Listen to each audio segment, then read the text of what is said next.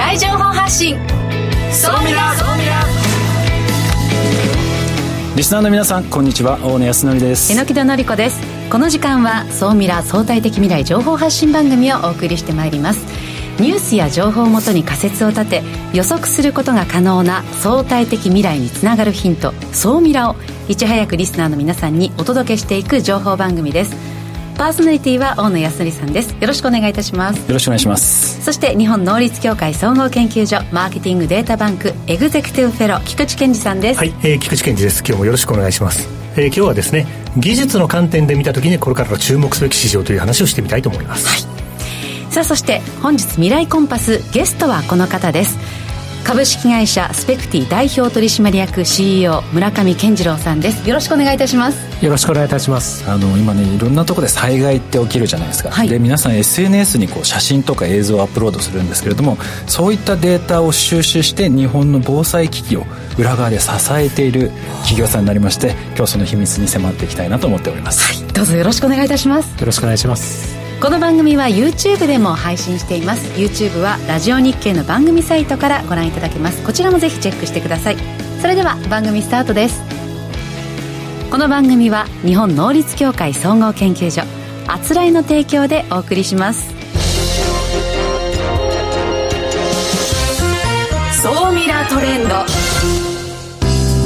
さあこのコーナーはビジネスの最新ニュースを大野さんがピックアップそして解説していくコーナーです。よろしくお願いします。はいよろしくお願いします、えー、今日はですねセスです。はい。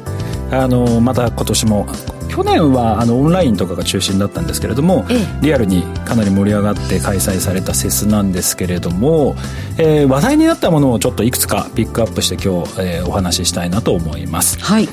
まず一つ目がですねスマート農業今回かなり大きなブースであのいろいろな企業さんが出展されてました。でその中でこのリアンドカンパニーっていう会社がありましてかなり大きいですね。あの大型の、畑を耕すようなですね、うん、機器がもうドンと展示会場に置いてあってしかもそれが自動で、まあ、畑を耕すとい。うようなもの、はい、で今まではどちらかというとハイパワーでこう畑をガーってこうかき、ま、あの耕すものが中心だったんですけれども今回その AI とかをうまく活用して、はい、その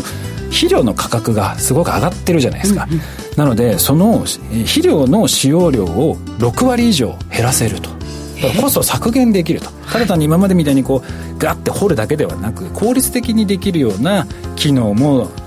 兼ね備えているものっていうのが出始めてきたと。かなり注目を集めてましたね。そこにはえ AI などを使って？使ってます。はい、はあ、そうですなのでもう単なる本当にまあ畑を耕すだけではなく、まあ、AI を使って本当に効率化していくっていうのがどんどん進んでるのかなとで続いてはですね、まあ、XR とかやっぱメタバース系ですね。やっぱり新型の VR とか AR とか、えー、スマートグラスみたいなものが登場したりだとかあとメタバースに対応するためのデバイスとかセンサー類も、まあ、非常に今回多く出展されてました。で、まあ、この辺もあの非常に新しいなと思ってはいるんですけれどもやっぱりあの日本としてはねソニーとかホンダ、あのソンダホソニーホンダモビリティっていうのがですね、新しいその EV 車っていうのを発表しまして25年前半にまあ受注を受け付けて26年の春にまあ北米で後半日本でついに発売されると。ソニーとホンダがタッグを組んだ自動車がついに乗れると大野さんぜひ買ってください。3年後でし。ょいくらなんだろう。いくらなんだろう。今も結構ね高速だと自動運転になる車に、ね、レベル3ですね。はいそうですよね。それを今ね大野さん自身は乗っていらっしゃって、うん、すごく運転が長距離でも楽になってねね本当に便利です、うん、これねみんながこのレベル3の自動運転機能が搭載された車本当に乗るようになったら事故は本当に減るなと思います。そうですか。あのなんだろう。もうかなり私は信用しきっちゃってますね。高速道路に乗ると本当にもうハンドル触れなくて大丈夫なんですよ、うん、なのでもう例えば車がパッと入ってきてもそれ自動で避けてくれたりだとか、はい、左折右折とかも全部やってくれるので、まあ、非常に楽しみではありますね、はい、あとはやっぱり EV のその車もそうですしバイク、うんも非常に出展されてました。なので今まではどっちかというとガソリン車が完全中心だったんですけれども、えー、自動二輪もですね、はい、えー、EV っていうのが出てるんですけど、うん、ちょっと残念かなと思ったのは海外勢がですね、うん、非常に勢いが強いなっていう印象で、はい、日本のそのバイクメーカーさんとかがまだちょっと弱いかなっていう気がしました、うんで全体的にちょっと見た時に、まあ、感じた印象としてはやっぱり EV 化を図っていくっていうところが、まあ、非常にこうフォーカスされていたし、まあ、新しかったのかなと思うんですけれどもそれと同時にやっぱりその EV 化が進んでいけるイコールちゃんと蓄電池とそれを動かすためのシステムっていうのはどうしても必要になってくるんですね。で今ではその、まあ、今回は見本みたいな形で表示されているのでそれが実際本当に製品化できるかどうかはこの蓄電池にかかってるんですね。なんでかというと大きいものを動かすにはものすごいパワーが必要なんですけど、うん、今の蓄電池だと動かせないんですよ。なので単なる見本にはなるんですけれどもこの辺の蓄電池とかシステムの部分で日本はまだまだチャンスがあるんじゃないかなと思ってます、はい、でやっぱりエネルギーがないと何もできないのででやっぱりそのエネルギーをどう使っていくのかどう効率化していくのかっていうところはもう世界中にとって課題になってるのでここはまあ大きなビジネスチャンスになるんじゃないかなと。であとはですねさっきみたいな大きいこういうなんていうんですかあの畑を耕すものとかは、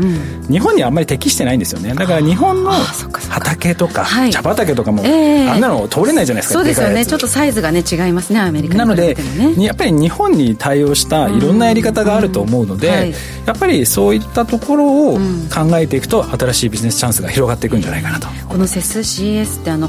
本野さん現地にも行かれたことを確認、ありますね、はい、ありますよね。で今回は情報はそのオンラインで取ってっていうことですね、はい、やっぱリアルに見るのとどうオンラインと違います？どうですか？えっとですね。私は、うん、正直言うともうオンラインでいいかなと。あそうですか。それは？えっと正直言うと、うん、もうほとんど知ってる情報が基本多いのであそこで発表されるものって、うん、まあごく少量ではあるので、もちろんその体験するっていう意味ではまあ非常に分かりやすくてあとお祭り的に楽しいので、そういう意味ではすごくいいと思うんですけれども、うん、違う情報手段ではありかなっていう気がします。ちなみに村上さんとかって行かれたり？えーとまあ、今年は行ってないですけど行ったことはありますね、はい、あのでもなんだかんだやっぱ現地行くとこうテンションが違うじゃないですか。いろんなね研究者にも会えるし、はい。はい、あ確かにねいろんな人と会えるっていうのはすごくいいかもしれない、うん。ね。はい、ここまでは総ミラトレンドでした。一旦 CM です。相対的未来情報発信。総ミラ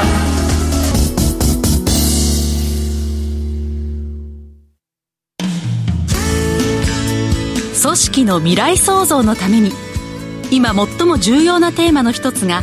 事業開発です。その事業開発を支援すべくスペックホルダーと日本能率協会総合研究所あつらいの3社が新サービスをスタートしました。まずは総ミラウェブサイトから「モンジュ MONJU プロジェクト」のバナーをクリック。専用サイトからご相談ください。総ミラ総研教えて菊池所長。最新データから未来がわかる。総ミラ総研教えて菊池所長のコーナーです。よろしくお願いします、はい、今日もよろしくお願いします。はい今日はですね技術の視点でこれからの市場を捉えようとそんな話をしてみたいというふうに思います、で今回のデータなんですけども令和5年度令和5年度ってまだ始まってもいないんですけども5テーマ選ばれました。えななんだろう？えどこが？これで分かる人がいたら天才だなと思いますけど。どこが選んだ、うんうん、どこが選んだ？誰が選んだ？そういう話ですよね、はい、はい、でそれは一体何かといえばということで本題に入っていきたいと思います、はい、特許庁が毎年特許出願技術動向調査っていう調査を発表しています、はい、これは何かっていうと10年後要するに特許や技術の視点でいけばこのビジネスは絶対伸びると。だから日本の皆さんこのビジネストライしてくださいというような品目とかサービス名称をですね、バシッと出してくれる。えー、知らなかった。特許出願技術動向調査、はい、というものがあるんですね。そうですね。あの、ラジオでお楽しみの皆さんは、特許出願技術動向調査と入れてぜひ検索いただきたいですし、YouTube をご覧の皆様はですね、はい、解説が書いてあるので、ぜひ見ていただきたいなというふうに思います。うんはい、注目度が高い技術テーマ。ということで、はい、この令和5年度ですね、何が選ばれたかということをですね、紹介していきましょう。はい、令和5年度はですね、はい、今回、特許の視点から成長が期待される市場ということで、はい、一つは、パッシブ ZEH、うん、ZEV、はい、これはあれですね、いわゆるあのネットゼロ住宅とか、ネットゼロビル、うんうんうん、まあ、つまり、あの、まあ、まさに大野さんが普段やってらっしゃる、うん、絶地とか言われてますよね。大野さんの生活ですよね。はい、はい、そうですよね。うん、あの、結局、まあ、ある程度、あの、自分たちで、あの、電、エネルギーも作っていて、その使う量を、まあ、まあ、ゼロサムにしちゃうという、そういう考え方ですね。あ、これが一番上に来たかっていう感じです。で、2番目のドローンも、これも非常に、あれですね、順当性が強いなという感じがします。はい。あと、全固体電池、日本らしいなっていう感じです。4番目。これがですね、ヘルスケアインフォマティクス。リスナーの皆さんご存知のことですか、ね、な、なんでしたっけ？ヘルスケアインフォマティクスってこれ結構昔から言われてる言葉なんですけども、要するにあの、お医者さんとか患者さんとか、薬剤師の皆さんと一緒に、その、医薬の治療のための情報を共有していくみたいな、そういう考え方、そういう情報を共有してきちんと使っていこうよっていう考え方がもともとの概念ですね。はい。では最近あの、フィリップスさんとかいろんな会社さんが非常に注目していて、ただ別に、そんなにあの新しい話ではなくて。そうですね。な、なんでそれが急にまた入ってきたんですか？そうなんですよ。なんでこれが急に入ったかっていうのが、実は今回私が気になって、一番気になってるポイントです。うんうん、はい。で、それをあの解明しきれないまま、今日この場に、現場に来てるんですけど。はい、あと、あの5品目ということで、あのヘルスケアインフォマティクス以外にも言っておくと、量子コンピューターですね、はいまあ、これも妥当性が強いんじゃないかなと思います。令和5年度というのは来年度ですから、この品目が注目なので来年調査をします。日本企業の皆さん、ぜひ注目なさってくださいということで、令和4年度はライダーとかスマート物流とかですね、人幹細胞関連技術とかいう、そういったテーマが選ばれていて、まあ、やっぱり市場としてはですね、まあ、当然のことながら、上昇曲線を描いている。ですね。で、当然のことながら防災関係の技術も過去にはしっかり選ばれていて、ええ、そして今ですね、まさに ビジネスのですね、形をですね、あの、作っておられるという感じですよね。あの、そうですね、村上様の方で作っておられるという感じだと思います。ということで、あの、ソーミラフリークの皆さんはですね、まあ、ぜひ、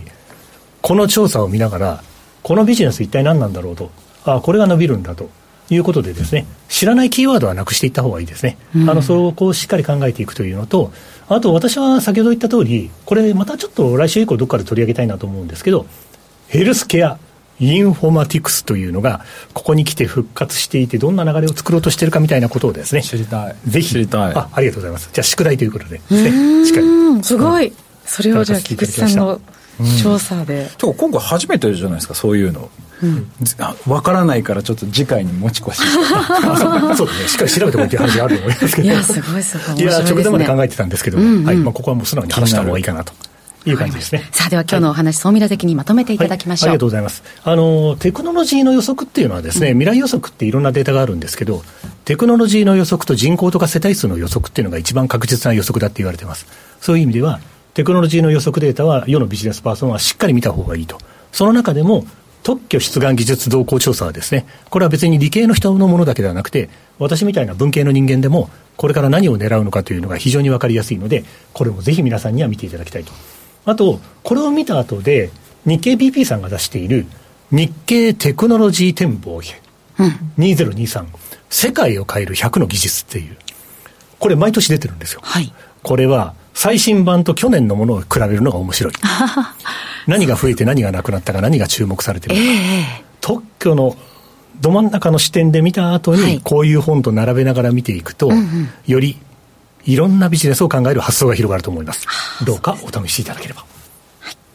えここまでは総ミラ総研教えて菊池所長のコーナーでした。相対的未来情報発信総ミラ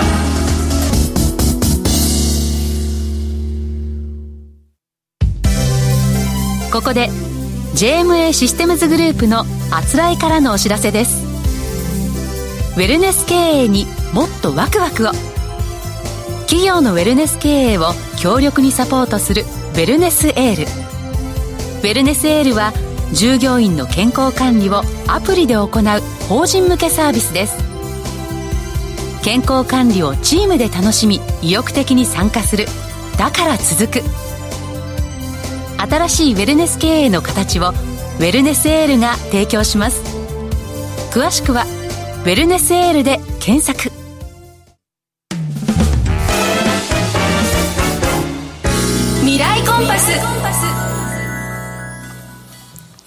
未来コンパス。このコーナーは未来への羅針盤コンパスを手にすべく魅力あるゲストをお招きし、最先端情報をお聞きしていくトークコーナーです。本日のゲストを改めてご紹介いたします。株式会社スペクティ代表取締役 CEO 村上健次郎さんです。よろしくお願いいたします。よろしくお願いいたします。このね、スペクティというサービスすごいんですよ。要は我々って何かこう、例えば火災が起きたりとかってすると、はい、ツイッターとか SNS に写真とか映像を上げるじゃないですか、うん、その映像を、まあ、自動で収集して今どこでどういう災害が起きてるのかっていうのを、えー、報道機関の方だったりとか自治体の方とかに情報を発信するというサービスを、まあ、展開されてる企業さんなんです。はあ、すごい。ここで地震があったここで洪水があったみたいなことの情報をいろんなところからそうですね。で、はい、まあ、現状を伝えるとともに予測もできるんです予測もしていますね。はい。すごいですね。だから写真1枚誰かがツイッターで上げてそれをもとにまず最近だとはそのなんだろう写真にタグというか GPS 情報をこう皆さん入れないじゃないですか、はい、まず位置情報を把握するわけですよね。そうですね。であとそれが事件か事故かっていうのも自動で把握、ね。はい、どうやって把握するんですかね気になります。あのもう、まあ、いろんな技術を使ってはいますけど、まあ、例えば写真投稿された場合っていうのは、まあ、その写真の中に例えば場所を特定しようと思うと、まあ、看板が写ってたりとか標識が写ってたりとか、まあ、何か風景があったりとか、まあ、そういうのがあるので、まあ、そういったところから場所をこう特定をしていったりとかですね。であとは写ってるものが何なのか、えーまあ、火事であれば例えば煙が映ってるとか炎が映ってるとかですね、あとこう事故が起きてるとか、まあ、そういったようなものを映像、画像の中から、まあ、判断をするような、まあ、そういう AI があってですね。で、そこで判断されて、じゃあこれは今ここでこういうことが起きてますよっていうのをこう伝えていくというようなものですね。えじゃあもう私が例えば事件事故があってそれをかしゃってあげるとスペクティの AI がそれを見て文章とかでまあ書いてあればひょっとしたらこれ事故かなとななかったとしたら映像とか写真を見て、はい、あこれはなんか例えばこういう事故っていうのでタグ付けして、はい、それをアラート上げるみたいな。おっしゃる通りですね。あの本当に1枚の画像からじゃあこれがどこの場所なのか。で何が起きてるのか。でそれをこう伝えていく。でそれが分かればあの例えば自治体のこう災害対応のをされてる方であれば今ここでこんなことが起きてる。じゃあ、えー、そこに救助を出そうとかですね。ここの地域避難させなきゃいけないとか、まあ、そういう判断に使えるっていうそういうものですね。そうすごいのは発生から1分で発生情報と市街状況が分かる1分。1分。これだから1分でまずそのなんだろう事件事故が本物かどうかっていうのを判定してるってこと。まあそうですね。はい。基本的にそのまあはあのまあやっぱりネット上の情報なのでいろんな情報がこう上がってきますからあの当然間違った情報とかですねそういったようなものもあるのであのそれをあのちゃんと中身を確認をして分析をした上で配信をすると、まあ、その時間が大体投稿されてから上がってくるまでの間が大体1分ぐらいっていう感じです、えじゃあえまあ、本当に災害情報交通事故情報結構人の命に関わるような、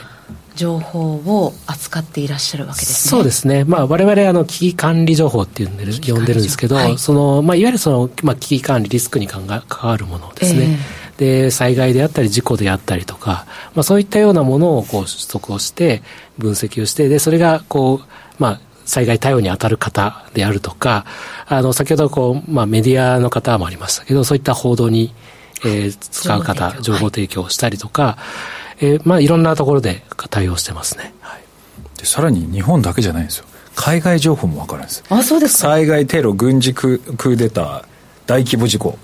それも海外の情報も分かるっていう。えー、そうしますと本当に村上さん、あの、まあ去年ぐらいから、あの安全保障、食料安全保障、はい、まあ、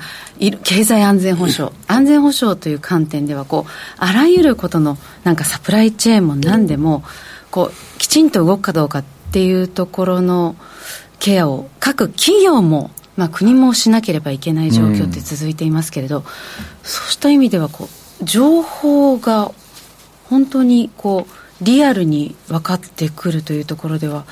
結構だ誰かを助けているわけですね、まあ、そうですね。例えばあの企業さんでいうと、えー、こうもうグローバルにこうサプライチェーンをこう展開している企業さん、まあ、日本の企業さん大企業さん大体そういう感じになってると思うんですけど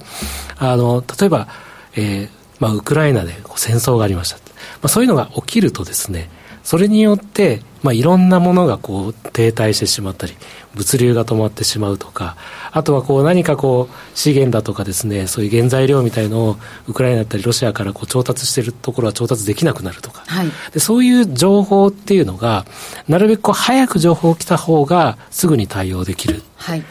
で、なかなか日本にいて海外の情報をしようと思うと、まあ、一般的なこうメディアのこうニュースとか、まあ、そういうので、あの、知るケースって多いと思うんですけど、あの、なかなかそのニュースになるのってかなり時間がかかるので、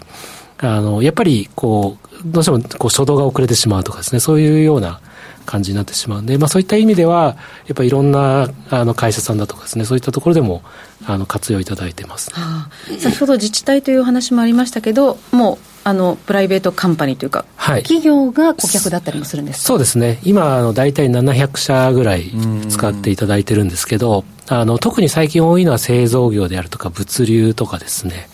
あとはこう店舗いっぱい持ってる小売のチェーン店のお客さんだとかですね、そういったところですね。でもそうですよね。例えば交通事故と土砂崩れが起きてこの道路が使えないってなった時に、はい、それの情報っていうのが配送ルートで出てくるんですねきっと、はい、でそうするとそこを回避してきちんとお店に納品できるように。そうですね。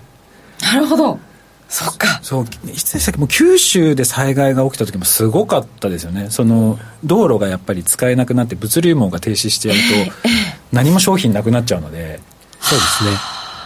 あの特にあの、まあ、スーパーだとかですねそういったお客さんですとあのやっぱりその,、まあ、その店舗そのものが被災するケースもありますし、うん、店舗は大丈夫だったとしてもやっぱり周辺が災害に遭ってしまうと商品が届かないとかですねそういったようなことが起きるんで、まあ、結局その店舗も空っぽになっちゃうとかですねそんなのが起きてくるんでやっぱりそのそういったそのあの店舗のお客さんとかですね、うん、そういった小売のチェーン店なんかは、まあ、かなりそういう災害対応とか、うん、そういったところをすごい気にしてたりしますね。うん、えその解析の判断の AI 技術の情報源の元は、はい。えー、世にある SNS の情報ですか？はい。あの SNS だけではないんですけど、SNS は非常に重要なソースで、えー、今もう皆さんスマホを持っていて、うん、もう本当に一億総カメラマンみたいな状況になっているので、やっぱりその、あの、なかなかその入ってこない情報っていうのが、あの、やっぱ取れるようになってきたっていうのは今の時代かなと思います。なかなか入ってこない情報え例えばどうどういうことですか？例えばですねあの災害が発生した時って本当にあの、まあ、大きく被災しているところは結構テレビの中継が入ったりとかい。ろいろこうするんですけど、はい、やっぱりそうでない場所とかはなかなかその被害状況が見えなかったりとかですね。あのじゃあ何々市何丁目のところは今どうなってるのかなんてなかなか行ってみないと分かんないとかですね。でそこがやっぱりその現場にいる方があのそこでこう写真を撮ったりして、でそれをこうツイッターだとかインスタグラムとかにアップして、でその情報がこうやっぱりこう一般にこう見れるようになってくるので、まあ、そういった情報をこう活用して被害状況、ここの場所はこうなってますよ、ここはこうですよっていうのを伝えていくというようなものですね。あとちなみにその SNS の情報以外だと他どういうそのあの例えばですね特徴的なのは自動車のプローブデータで自動車の走行データなんですね、うん、えっ、とこれあのまあ、カーナビとかから取れるんですけど、こう自動車走ってると、まあ、どのぐらいのスピードで今走ってるかとかですね、そういう細かい情報を取れます。うん、例えばブレーキ踏んだとか、うん、タイヤハンドルあの、車ハンドル切ったとかですね、あの、まあ、そういったような情報とかをどんどんどんどん取れるんですね。で、我々が活用しているのは、その中での車のスピードであるとか、あのあとこの区間で何台ぐらい今車がいるのかとか、うんうん、まあ、そういったようなものを取っていてで何に使ってるかというとあの日常的にはそこからですね例えば渋滞が発生しているとかですね、えー、普段だったらこのぐらいのスピードでこのぐらいの台数この道路はあるんだけど、まあ、だんだん今詰まってきてるな。その渋滞してる可能性があるなとか。あと渋滞の予測に使うとか。で災害が発生した時はですねあのよくこう道が寸断して通れなくなる道路っていうのは結構出てくるんですね。土砂崩れがあったりとか倒木があるとかですね。で、えー、普段だったらこの道この時間帯であれば何台も通車が通ってる道が、えー、ある災害発生した直後から1台も通ってないとかですね。そういうのが出てくるともうこの道何か起きて通れなくなってる可能性が高いっていうのが分かるんですね。でそうするとその情報をまあ、例えばトラックとかそういったところにフィードバックすると、じゃあそこを迂回して通れる道を通っていこうとかですね。え例えばなんですけどこの間雪がすごかったじゃないですか、はい、立ち往生して動けないってなったら、はい、この時間だったら普通に通れるはずなのにストップしてる。でさらに気象データとか金あの合わせるとひょっとしたらそうなってるんじゃないかっていうのがアラートで上がってくるそうですね。あの特に雪に関してはですねあの昨年と一昨年と両方あの我々実証実験をやらせていただいて北陸の、まあ、地域とですね。であの、まあ、スタックするっていうのが、まあ、最近よくそういう被害が起きて今年もこの前の冬も、まあ、起きてますけどあのそのスタックの予兆をそういったその自動車のプローブデータとかあとはまあ SNS の投稿なんかもあるんでそういった情報から検知できないかっていうのをやったんですね。でスタックしてから動いたらもう手遅れでなのでやっぱりそのスタックするどうもし始めてきてるとかそういった予兆の段階である程度早めに察知して、えー、例えば、まあ、場合によっては通行止めにするとか、えー、何かこう回避するようなものをこう流していくっていうような、まあ、そんな使い方をしてますね。うん、あの市場に投入してみたら、はい、予期していなかった使い方がされてるみたいな、そんな事例とかって終わりになったりしますか、あのー、まあ、もともとわれ災害対応っていうところで、もともと発症自体が東日本大震災の時に、あの、スタートして、で、そこからこう、防災情報を集めるっていうところで、で、そこで、プロダクトを出したんですね。はい。で、一番最初に使ったのが報道機関だったんですよ。我々報道機関に使われるっていうのは最初全く想定してなかったことなんですよね。で、報道機関が使うようになって、まあ、何をするかというと、その、やっぱりニュースニュースのこう誕生をこう検知するっていうところで、やっぱそう使えるっていうので使っていただいたっていうところですね。で、そこからやっぱ、あの、だんだんこういろんな業種の方使われるようになってきていて、あの、物流なんかもそうですし、サプライチェーンのリスク管理っていうのも、全く最初はやっぱ想定してなかったものですし、で、特に、あの、サプライチェーンのリスク管理っていうと、まあ、例えば、あの、工場とか、自社の工場とかは、まあ、当然その災害対応してるし、何か起きたらすぐ把握できるだろうって思ってたんですけど、企業さんが知りたいのは、自社の工場ではなくて、やっぱり取引先、サプライヤーさんの工場、こう別の会社さんなんですよね。そこの工場で被災したっていう情報は、報告受けない限りわからないんですよ。ね、ここがやっぱりそのいろんな他の外部データを使って把握できるっていうのはすごくやっぱ使えるっていう感じで。なるほど。いや、ちょっとですね、あっという間にこの時間がちょっと過ぎてしまったので、このね、この唯一無二の業界トップにこの慣れたこのサービスをどうやって作っていったのか、このあたりをですね、後半の総ミラアフタートーク、YouTube の方でですね、放送したいなと思いますので、ぜひそちらもご覧いただければなと思います。えー、本日のゲストはですね、株式会社スペクティ代表取締役 CEO の村上健次郎さんでした。ありがとうございました。ありがとうございました。いや今日も本当にいろいろなお話を。聞けてね、そうですよね。楽しかったですちょっと後半もね、はい、えー、あの YouTube で放送しますのでぜひそちらもご覧いただければなと思います。来週はですね秋っぱ駐車場予約サービスの国内大手の企業さんに来ていただきましてそのあたりのお話をお聞きしたいなと思っております、えー、今週もキャさん菊池さんありがとうございました。ありがとうございましたこの番組は日本能率協会総合研究所あつらいの提供でお送りしました。